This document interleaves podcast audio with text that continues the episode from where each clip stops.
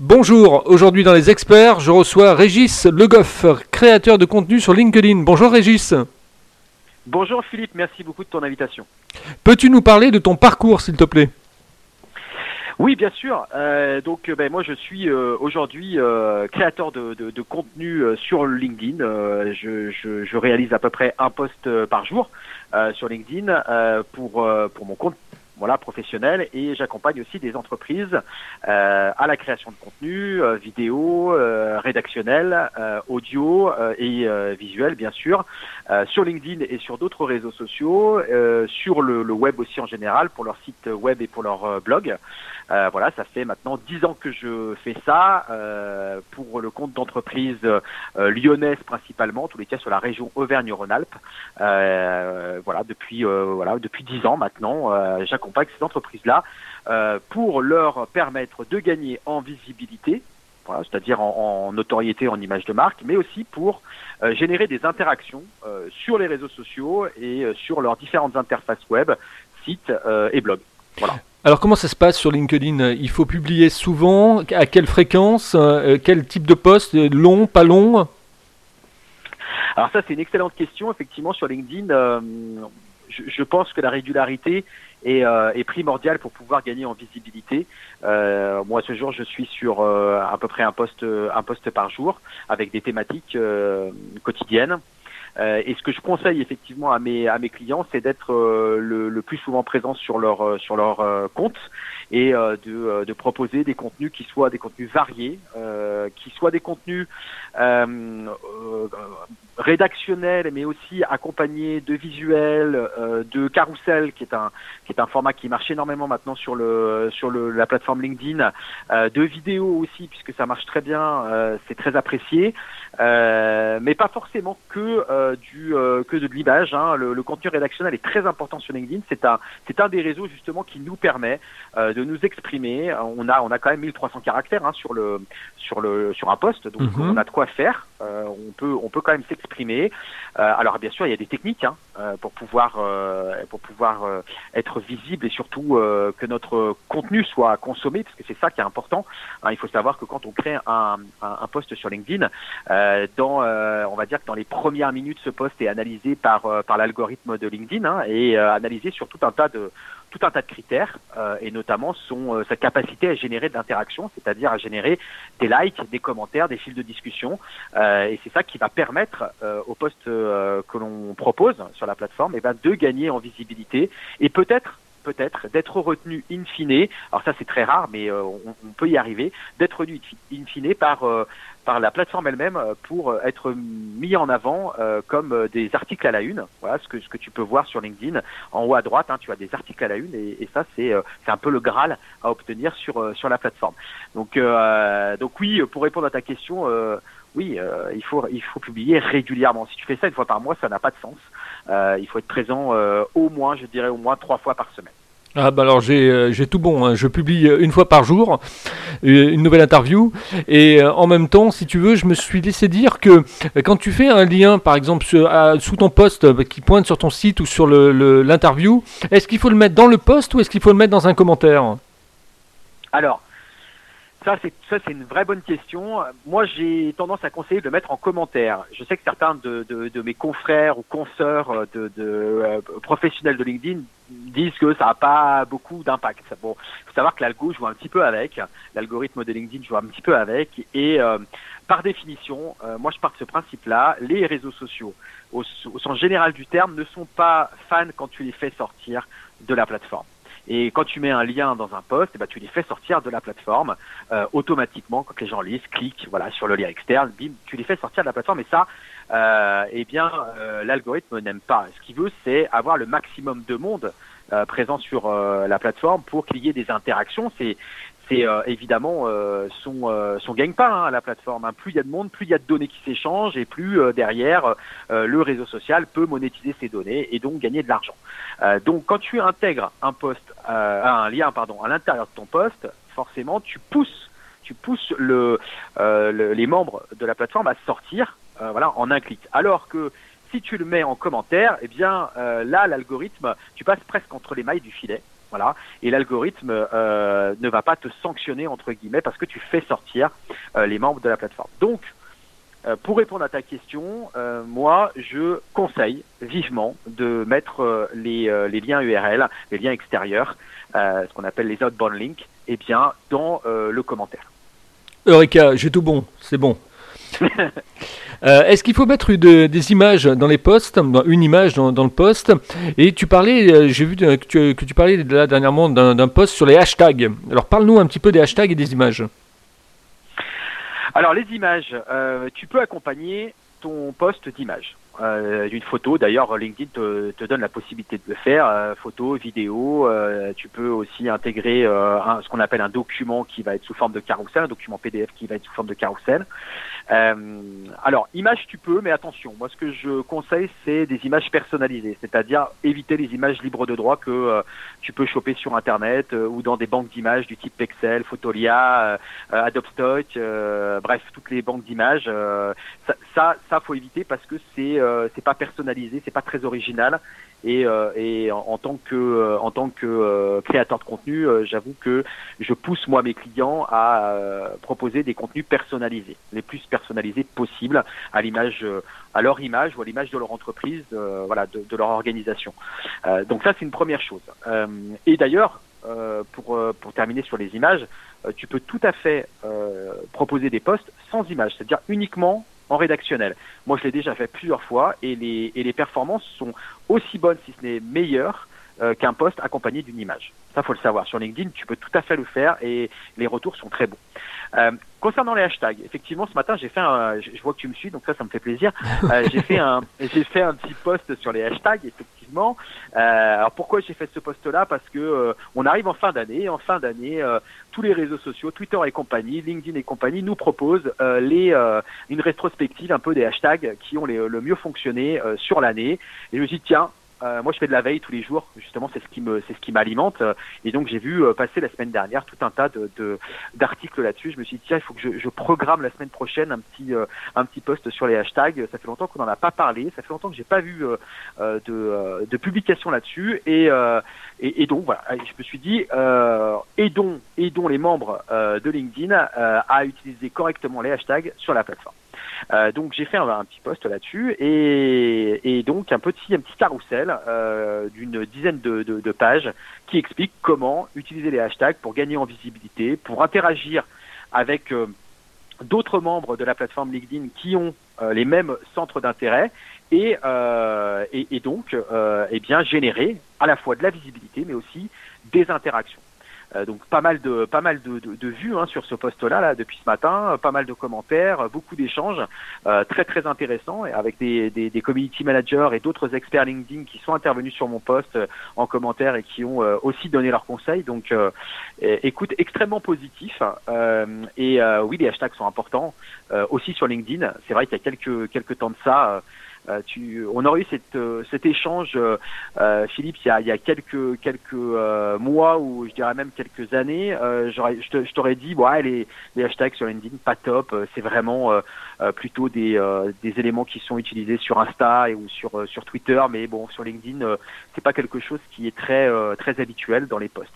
Ça, ça a bien changé et on, on voit bien que les hashtags sont aussi utilisés sur LinkedIn, mais attention par rapport à un Insta ou un Twitter où tu vas retrouver beaucoup de, de, de hashtags, ou d'ailleurs il faut euh, il faut en mettre énormément dans les posts. Hein. Sur Insta, euh, euh, eh bien la plateforme nous dit euh, allez-y, hein, vous pouvez en mettre jusqu'à 30, donc faites-vous plaisir.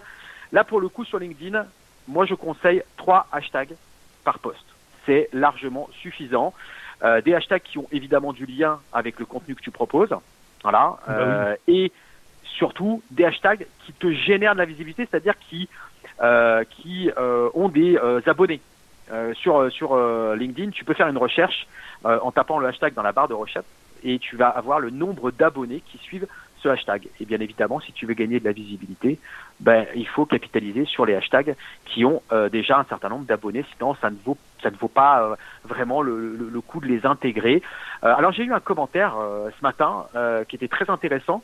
Euh, je me souviens plus qui est, il faudrait le retrouver dans le dans le poste, mais peu importe qui me disait euh, trois, je suis complètement d'accord avec toi, Régis, trois hashtags c'est très bien, et deux, il faut partir sur deux hashtags avec un fort potentiel de visibilité, c'est-à-dire euh, avec un nombre d'abonnés relativement important, et un autre hashtag, un troisième, euh, qui serait un, hashtag personnalisé, euh, qui peut être par exemple ton prénom, ton nom. voilà, par, par exemple les experts, quoi. Ouais, exactement, les experts. Ça, ça peut être très très très sympa. Et, et, pour essayer un petit peu de l'imposer aussi sur la plateforme, et, et j'ai trouvé le conseil très bon. Euh, très très bon et, et, je voilà je, t'en fais part ce, soir parce que ça, ça me paraît euh, intéressant de le dire aussi euh, d'essayer de travailler sur un hashtag un peu personnalisé comme les experts voilà hashtag les experts ça serait top par exemple tu mets bonne écoute de cette nouvelle interview les experts et tu et tu tags effectivement les experts quoi exactement exactement avec ton hashtag et ça c'est plutôt c'est plutôt positif et tu arrives à peut-être que tu peux arriver avec l'année des, des abonnés au fur et à mesure alors tu vas pas tu vas pas glaner euh, tout de suite euh, sur euh, tes premiers posts des centaines et des centaines d'abonnés, mais au fur et à mesure, voilà, de le répéter, tu peux effectivement eh bien susciter des, voilà des, abonnés pour ton hashtag et, et ça en termes de visibilité c'est plutôt c'est plutôt bon. Comment on fait pour avoir des commentaires en fait? Parce que est-ce qu'il faut avoir une communauté très importante? J'ai vu qu'il y avait des gens qui avaient 80 euh, 000 personnes sur LinkedIn. Euh, il y en a d'autres effectivement qui en ont 5 000. Moi, je dois en avoir effectivement 2500 et des bananes. Donc, euh, comment on fait pour avoir des commentaires sur un post? Qu'est-ce qui fait que l'interactivité va jouer? Alors, il faut pas trop se focaliser sur le nombre d'abonnés parce que c'est ce que j'appelle moi une vanity métrique, c'est-à-dire un indicateur fait du bien à l'ego, euh, mais qui n'est pas forcément représentatif de la qualité de ta communauté. Ce qui est important, c'est justement ça, c'est la qualité de ta communauté. Plus ta communauté euh, correspondra à ce que tu peux proposer quand tu es sur LinkedIn, tu, tu proposes tes services, tu proposes, tu as une proposition de valeur. Il faut mettre en avant ta valeur ajoutée et ton utilité tes posts euh, doivent justement mettre en avant cette valeur ajoutée et euh, apporter de l'utilité à ta communauté. Plus tu vas être en capacité de proposer des posts utiles et plus tu auras des commentaires, plus tu vas susciter des commentaires. Ça c'est le premier. Pour moi, ça c'est euh, un, des éléments fondamentaux qui qui permet de générer de l'interaction. Le, deuxième point sur lequel, sur lequel je voudrais insister, c'est euh, dans la rédaction du poste, il faut arriver dès les premières secondes. On dit euh, qu'un internaute euh, a en moyenne 8 secondes d'attention sur un contenu. C'est-à-dire que dans les 8 premières secondes, il faut être en capacité de le ferrer, il faut être en, capacité de l'intéresser, et ça, ça passe par les deux premières phrases de ton poste, c'est-à-dire par ton titre et euh, par ton accroche. Si tu n'es pas en capacité, avec le titre et avec l'accroche, de, de, susciter de l'intérêt, d'impacter euh, ton euh, le, membre euh, le membre que tu euh, ta cible hein, ton audience le membre que tu veux intéresser il va passer à autre chose il va scroller et puis il va aller sur d'autres posts voilà dans son dans sa dans sa timeline dans sa feed hein, il va aller il va aller voir d'autres d'autres posts donc le, le, le début de ton post est extrêmement important euh, pour pousser justement à l'action euh, le, euh, ton audience à cliquer sur voir plus et donc à dérouler l'intégralité du poste et donc à, consommer ton contenu et à interagir. D'accord? Donc les, deux premières phases sont importantes et les deux premières phrases doivent le titiller. Moi c'est ce que je dis, il faut le titiller, il faut le titiller sur par exemple avec une question. moi par exemple sur, sur le post de ce matin, on, l'évoquait hein, sur les hashtags. Voilà, comment euh, comment euh, euh, est-ce que est-ce que les hashtags sont utiles sur sur LinkedIn? Comment les utiliser? C'est une question que peut se poser un certain nombre de membres LinkedIn sur l'utilisation des hashtags. Et ben là, ça pousse à, en savoir plus et à avoir des réponses, des solutions à ces problèmes. Faut raisonner point de douleur, faut raisonner problématique de ta cible, faut raisonner voilà attente, préoccupation pour après donner ce qu'on appelle des, des solutions euh, et donner un peu des cadeaux. Hein. Euh, c'est des cadeaux un peu magnétiques, hein, les solutions, euh, qui peuvent renvoyer par exemple vers des études éventuellement, qui peuvent renvoyer vers le carrousel que j'ai proposé ce matin. Moi, j'ai pris du temps pour créer ce carrousel, pour donner des solutions. Voilà, c'est un peu ce qu'on appelle des lead magnets. Hein, c'est des, c'est des éléments qui sont magnétiques, hein, qui vont permettre justement de, de gagner en visibilité et en interaction. Faut, faut susciter ces, commentaires par, des, par euh, cette accroche. Et puis, moi, j'ai tendance aussi à terminer mon poste par une question qui invite aux commentaires. Voilà. Donnez-moi votre avis. Qu'est-ce que vous en pensez? Voilà. moi, j'ai terminé, tu vois, ce matin, mon, mon post par Est-ce que vous parlez le hashtag? Voilà. Est-ce que c'est dans votre dans, dans, vos pratiques de poste, est-ce que ça fait partie de vos éléments de langage quand vous euh, euh, produisez euh, un contenu sur LinkedIn? Voilà un peu les tips, les conseils que je peux donner pour susciter des commentaires. Et bien sûr, quand tu as un commentaire, eh bien tout de suite réagir et ne pas laisser un commentaire orphelin, c'est-à-dire qu'il faut liker et puis il faut créer un fil de discussion, déjà ne serait-ce que remercier pour le commentaire euh, qu'on a pu euh, te laisser, euh, voire reposer une question. C'est une technique aussi. reposer une question suite à un commentaire, voilà, pour essayer de développer ce qu'on appelle un fil de discussion qui est encore très, voilà, bien mis en avant par par l'algorithme LinkedIn en matière de visibilité. D'accord, on va essayer de te connaître un petit peu mieux. Tu te lèves à quelle heure le matin, par exemple, et comment se compose une journée type de travail pour toi? Alors, moi, je me lève tôt le matin. Je me lève euh, entre 5h30 et 6h du matin. Je suis réveillé. Euh, la, première chose que je fais, euh, comme euh, j'imagine beaucoup de, personnes, c'est que je me fais couler un café. C'est primordial parce que sinon, j'arrive pas à avancer.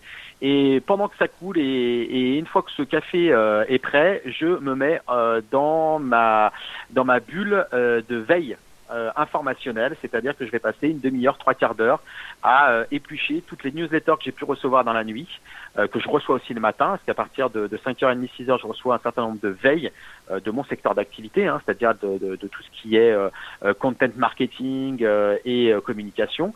Et donc, je, je m'alimente, voilà, je me nourris de la veille du jour. Euh, et euh, généralement, la deuxième chose que je fais derrière, c'est que je finalise mon post LinkedIn qui est prévu et qui part généralement, alors ça dépend des jours, mais en règle générale, c'est il part entre 7h30 et 8h30. Voilà, il est publié entre 7h30 et 8h30. Donc je le, je le finalise, il est prêt euh, de la veille euh, normalement. Voilà, c'est comme ça que je fonctionne pour garder un petit peu de, de marge de voilà de marge de manœuvre et, et, et d'authenticité euh, voilà et de fraîcheur dans, dans l'information que je veux, je veux diffuser. Mhm. Euh, donc le, ce poste part et puis et puis la journée commence quoi. Moi, euh, quand le poste LinkedIn est parti, la journée euh, la journée commence et euh, et puis et, et, on va à ce moment-là euh, eh bien ouvrir ouvrir le bureau vers vers 7h30 8h et et commencer la journée de travail soit par euh, de la création de contenu pour euh, pour mes clients, euh, soit par de la formation puisque je suis aussi formateur et coach sur les thématiques de création de contenu et, et, bien, et bien évidemment sur LinkedIn. Donc c'est beaucoup en distanciel aujourd'hui compte tenu de la situation, mais on passe sa journée à créer des contenus ou à parler de création de contenu et ça jusqu'à à peu près 19h le soir. Voilà.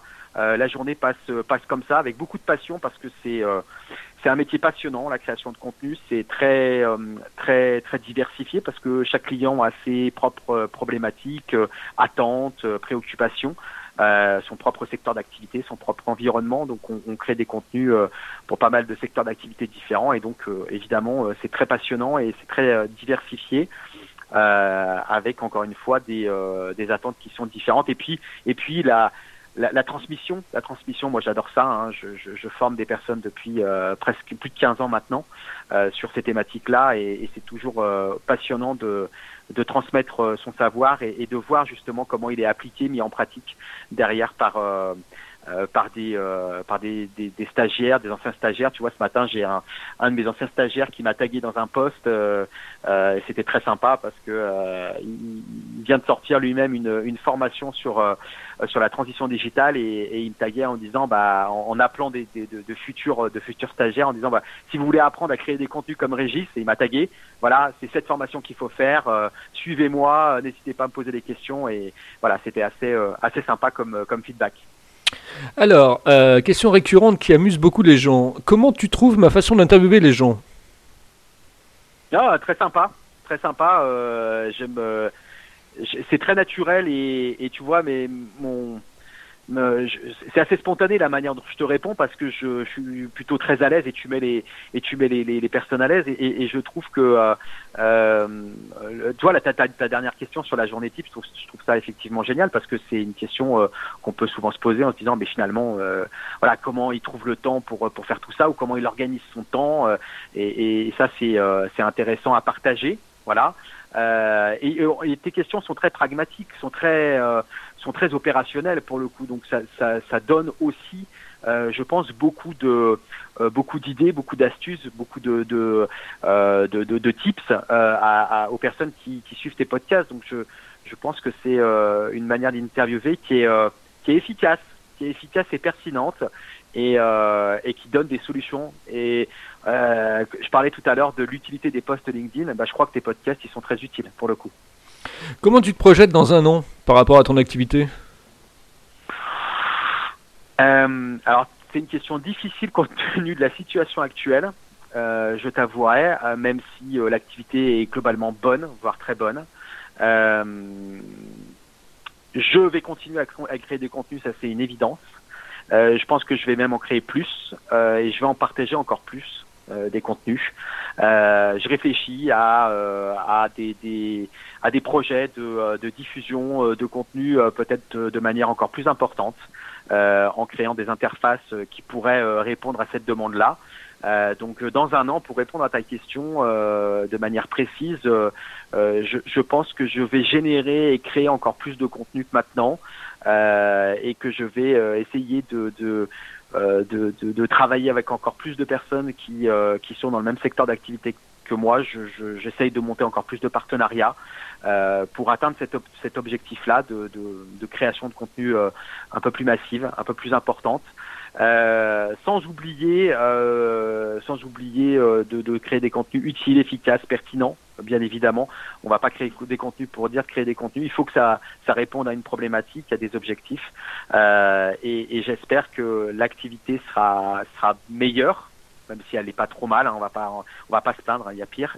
Euh, donc, j'espère qu'elle sera encore meilleure et que surtout, elle sera meilleure pour tout le monde voilà, c'est surtout euh, ça, c'est, c'est plutôt un espoir, tu vois, que, que, que j'ai une et, presque une euh, voilà une, une, demande que j'ai euh, et que je me fais euh, tous les jours, voilà, en, en, me levant, en me disant bon, allez, continue, lève-toi et et, et, et avance, ça pourra, ça, ça, ne sera que meilleur dans dans quelques temps, faut l'espérer en tous les cas. J'espère que dans un an, euh, euh, ça ira mieux pour tout le monde. Alors, quand on fait appel à tes, à tes compétences, combien ça coûte en fait pour une, une, entreprise, pour une petite entreprise ou une TPE ou une PME euh, Combien ça coûte? C'est en fait effectivement au contenu même, donc à l'unité. C'est un forfait. C'est comment ça se passe? Tu parlais de formation également, donc si tu accompagnes oui. les gens, comment ça se passe? Tu peux nous parler un peu de cet aspect financier? Alors oui, je peux en parler. Pas de, il n'y a pas de, de secret euh, là-dessus. C'est, vraiment du temps passé. Donc, euh, euh, étant donné qu'on fait, qu'on réalise tout en interne, donc c'est, notre temps que l'on que l'on vend et, nos, et notre matière grise. donc c'est, très dépendant de la, demande des clients. on peut travailler effectivement en forfait quand on a quand on a des demandes importantes et récurrentes euh, qui, euh, qui arrivent toutes les semaines ou, ou, tous les 15 jours ou tous les mois et sur des contrats de, euh, de 3, de 6 mois, de 12 mois. On peut travailler de cette manière-là. Ou alors, et de plus en plus d'ailleurs, on travaille de cette manière-là. C'est assez intéressant aussi pour nous parce que ça nous fait de la récurrence et puis il y a un suivi sur la création des contenus. Donc on arrive à, raconter finalement une histoire sur l'ensemble de ces contenus-là pour, pour nos clients. Donc, euh, donc ça, c'est très intéressant pour nous parce que euh, il y, a, y, a, une vraie continuité de d'histoire et de contenu. Euh, ou alors, on peut aussi euh, fonctionner euh, vraiment au contenu, c'est-à-dire à, l'unité, euh, un peu en one shot. Ça, ça peut nous arriver aussi. On aime moins. On aime moins parce qu'on suit moins le client euh, après, une fois que la presta est terminée. Voilà, on, on, le suit un peu moins euh, et, et c'est vrai que c'est un peu moins engageant et impliquant pour nous. Euh, mais on le fait, il hein, n'y a pas de pas de souci là-dessus. C'est des choses qu'on auxquelles on peut tout à fait répondre. Alors après, voilà, c'est un taux horaire, hein, euh, c'est un taux horaire sur euh, sur la, le, type de contenu. Alors tous les types de contenus ne se valent pas. Il y a des contenus qui sont plus compliqués que d'autres. Euh, moi, je suis très axé sur la partie rédactionnelle. Donc, la partie rédactionnelle, c'est aussi au nombre de mots, tu vois. Euh, la, partie visuelle, et eh ben, c'est euh, effectivement euh, au nombre de contenus visuels qu'on va qu'on va créer. Euh, pareil pour la vidéo. Est-ce que est-ce qu'il y a des temps de tournage? Est-ce qu'il y en a pas? Donc, tout ça s'évalue. Euh, et, et c'est du temps et c'est du temps passé. Euh, voilà, on, alors sans, sans dévoiler de, de, de secret, on est, alors ça dépend, hein, mais pour te donner une fourchette, parce que c'est peut-être que ce que les auditeurs attendent aussi. Oui, tout à fait, ouais. On, on, ouais, on va être entre entre 400 400 euros et 600 euros au jour euh, sur sur des sur des, des, des projets sur des projets de, de, de belle envergure. Mais après, on peut être aussi moins que ça. Euh, tu vois, je fais de la ce qu'on appelle de la correction d'auteur. La correction d'auteur, c'est de la correction de contenu qui est réalisée par mes clients que j'accompagne pour euh, euh pour euh, comment dire optimiser leur contenu, notamment dans un esprit référencement naturel. donc c'est eux qui créent les contenus et puis moi je fais de la correction derrière. Donc là, c'est beaucoup moins beaucoup moins élevé. Euh, puisque je ne crée pas le contenu, je ne fais que le corriger, c'est la correction d'auteur. Donc là, on n'est pas, euh, on n'est pas sur ces tarifs-là, on est sur des, tarifs qui sont, euh, qui sont plus, plus faibles, plus réduits. c'est difficile de te donner véritablement un, un, un, prix fixe parce que c'est très dépendant de, de la demande du client, de son cahier des charges, de ce qu'il attend véritablement de, de nous. quand on doit tout créer, on est, voilà, quand on part de zéro, et d'une page, on va dire, blanche, qu'on a juste un brief du client et qu'il faut tout créer, c'est le tarif que je termine. C'est 450, 500, 600 jours, euh, voilà, à peu près au niveau de la, création des contenus. Mais quand on a déjà une base existante du client, c'est euh, beaucoup moins que ça. Euh, et puis après, pour la formation, pour l'accompagnement formation, c'est des coûts de c'est des coûts de formation qui sont sensiblement euh, pareil autour de 450 500 jours ça dépend parce que si tu formes une personne, si tu en formes 10, c'est pas le même prix aussi. Si tu fais de l'intra, si tu fais de l'inter, euh, c'est évidemment pas les mêmes, euh, pas, les mêmes coûts de formation, c'est pas les mêmes, euh, les mêmes coûts de revient non plus. Donc forcément, on peut essayer de créer des synergies et puis travailler au volume. Donc on peut arriver à, répondre véritablement aussi à des, à des, à des, à des TPE ou à des PME qui n'ont pas forcément des très gros budgets. On, on sait aussi s'adapter à ces contraintes-là. Nous, notre force aussi, c'est que un client qui vient nous voir et qui nous dit, bah voilà, j'ai un projet de création de contenu, euh, mais bon, j'ai pas beaucoup de budget, qu'est-ce qu'on peut faire? Et ben, on étudie avec lui ce qu'on peut faire et comment on peut l'accompagner, compte tenu de ses moyens et compte tenu de ce que nous on peut euh, allouer aussi comme euh, comme ressources en, interne. Et généralement, on arrive à trouver un terrain d'entente. Nous, on arrive, tu vois, à créer des à créer des sites internet, par exemple, de de d'indépendants voilà, qui n'ont pas forcément des très gros budgets, comme mhm. des sites internet euh, de PME ou de, de TI, hein, d'entreprises de, de, 50, 60, 70, 100 personnes, voire même de très grands groupes. On travaille avec euh, trois, quatre grands groupes euh, sur Lyon qui ont forcément beaucoup plus de moyens et qui nous demandent régulièrement des, des, des, des, contenus qui ont beaucoup plus de budget et on arrive, voilà, encore une fois, à s'adapter, à trouver, tu vois, à déplacer le curseur en fonction des possibilités budgétaires des uns et des autres. C'est aussi notre force parce qu'on n'est pas une très très grosse équipe, on est une petite équipe, donc on arrive à être flex, à être flexible là-dessus et à, et à et à répondre finalement. Euh, je vais pas dire à toutes les demandes parce que j'aime pas dire ça. On, on, sait un pas tout faire et deux on n'est pas adapté pour tout le monde, mais en tous les cas on réfléchit avec euh, à, à, à, chacune des demandes, voir si on peut répondre et budgétairement et, et, et d'un point de vue euh, ressources et moyens euh, à, à, tous les clients qui nous, qui, nous, qui nous sollicitent. Si on peut pas, on le dit et on, on sait le dire aussi et on, on, justifie pourquoi on peut pas le faire. Voilà, mais en tous les cas, on essaye de, de répondre à toutes les demandes euh, et à justifier notre réponse.